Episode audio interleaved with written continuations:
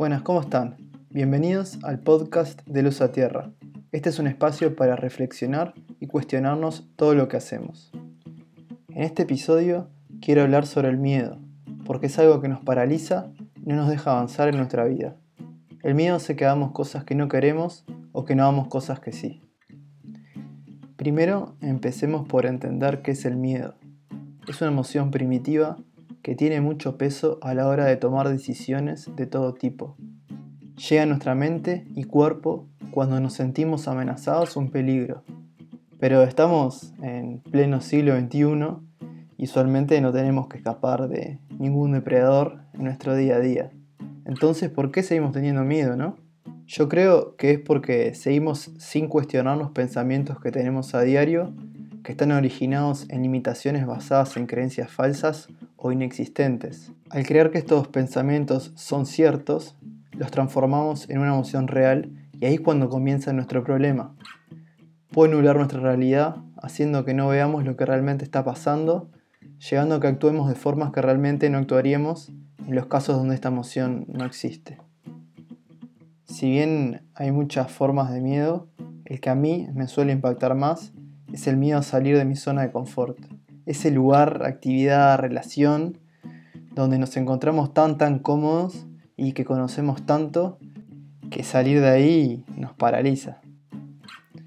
Muchas veces ni nos damos cuenta de que estamos en esa situación porque ya estamos acostumbrados o porque tenemos creencias impuestas por las tradiciones o cultura de la sociedad en la que vivimos. Tampoco nos cuestionamos de su existencia y vamos adormecidos por la vida solo por las zonas cómodas de ella. Pero la realidad es que la incomodidad es un rasgo de la naturaleza que utiliza para comunicarnos que algo no está bien y así forzarnos a superarlo.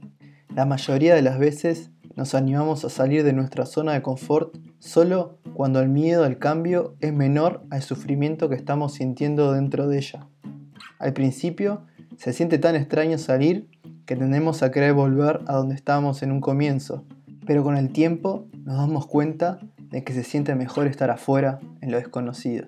La realidad es que el miedo siempre va a acompañarnos en nuestra vida y a mi entender nos recuerda permanentemente de que no sabemos qué va a pasar en el siguiente segundo y que la única seguridad, pero la única seguridad, es que nunca lo vamos a saber. Por eso el momento ideal para cuestionarlo todo es este momento, que es el único que existe. Ahora les quería contar cómo yo uso una filosofía de vida llamada estoicismo para atacar mis miedos.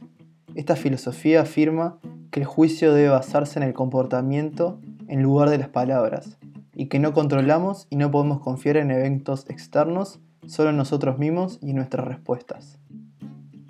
La realidad que antes de comenzar este podcast me aterraba hacerlo, principalmente por dos razones. La primera es que soy una persona introvertida que prefiere totalmente pasar desapercibido a que los demás lo noten. Por lo que a estar haciendo este podcast estoy saliendo totalmente de mi zona de confort. Y la segunda es porque no me considero experto en ninguno de los temas que estamos tocando acá, sino más bien que me apasionan y me apasionan aprenderlo. Y la verdad es que me causaba mucho miedo lo que opinaran los demás sobre las cosas que se hablaran. Entonces lo que voy a hacer ahora es aplicar los ideales del estoicismo a, este miedo, miedo de comenzar el podcast. Lo primero que dice el estoicismo es hacer algo llamado premeditación de los males. Es decir, preguntarse qué es lo peor que podría pasar. Tratar de imaginarlo, entenderlo, entender cómo te afectaría y cómo te sentirías en esa situación. De esa forma ya no te vas a sorprender si llega a suceder y así puedes reaccionar de otra forma. Entonces, llegando a mis miedos, pensé en qué podría ser lo peor y llegué a, dos cosas que serían. Por un lado, es que el podcast no sea lo suficientemente bueno y a que nadie le gustara. Tratando de imaginar este caso, me di cuenta de que si yo disfrutara hacer el podcast, probablemente algún episodio sería lo suficientemente bueno y le aportaría valor, aunque sea una persona.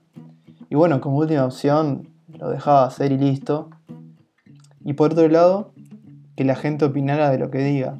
Pero la verdad que reflexionando sobre esto, llegué a que no dejaría de intentar hacer el podcast por este motivo, por las mismas razones que no dejaría hacer algo que me gusta por lo que los demás digan de mí.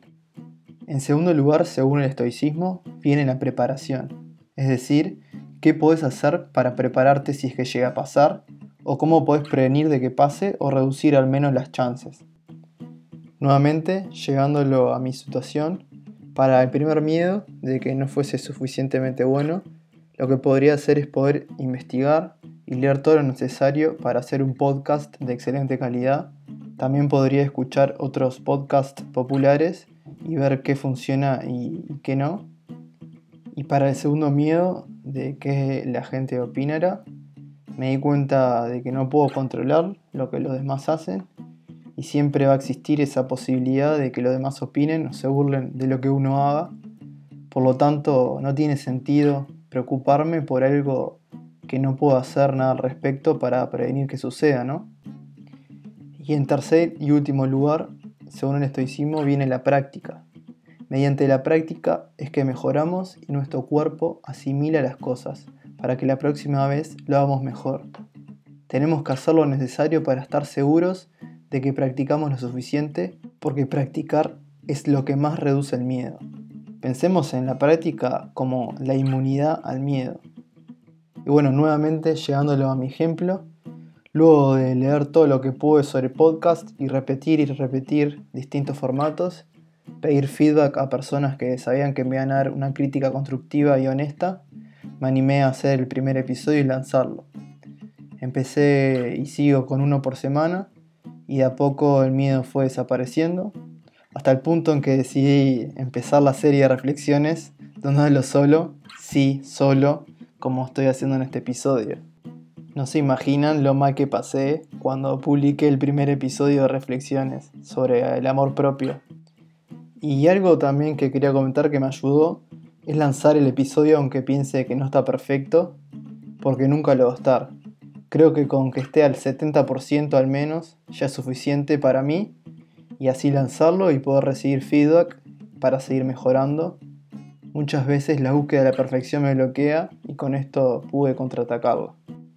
Para terminar con este ejemplo, eh, quiero decirle que ninguno de mis miedos se hicieron realidad, sí, ninguno. Recibí gran cantidad de feedback positivo y consejos para mejorar también recibí mensajes de personas a las cuales pude ayudar o ayudamos con el invitado o invitada con algún tema que se conversó en el podcast, que es algo que me dejó súper, súper contento porque es la razón por la cual hago esto. Y nadie, nadie, la verdad, nadie, nadie se rió o burló de mí, sino todo lo contrario. Lo cierto es que, como dice Séneca, un gran estoico, sufrimos más en nuestra imaginación que en la realidad. Y muchas veces las cosas que más nos preocupan ni siquiera llegan a suceder. Así que para finalizar con este episodio, quiero invitar a todos y a todas a que elijan cualquier miedo que estén ustedes, ya sea hace mucho o poco tiempo o aquel que le tienen terror, pero los aliento a enfrentarlos ya, ya, ya. Yo llegué a la conclusión de que al no elegir enfrentar mis miedos, indirectamente estoy eligiendo no ser feliz. Y creo que todo lo que dije en este episodio se resume en una frase que dijo Will Smith, que dice, lo mejor de la vida está al otro lado del miedo. Con esta frase me despido y nos vemos en el próximo episodio. Si disfrutaron este episodio, estaría muy muy agradecido si pueden suscribirse, calificar el show y o compartir a otras personas que les podría gustar o ser de ayuda. También, si quieren que hablemos sobre algún tema en particular o dar sus consejos o opiniones sobre el show, me pueden escribir por las redes sociales en Instagram y Twitter en arroba luzatierra o en la plataforma de Anchor, anchor.fm barra luzatierra, dejando un mensaje de voz. Hasta acá llegamos hoy, elijan siempre luz nos encontraremos nuevamente en el próximo episodio.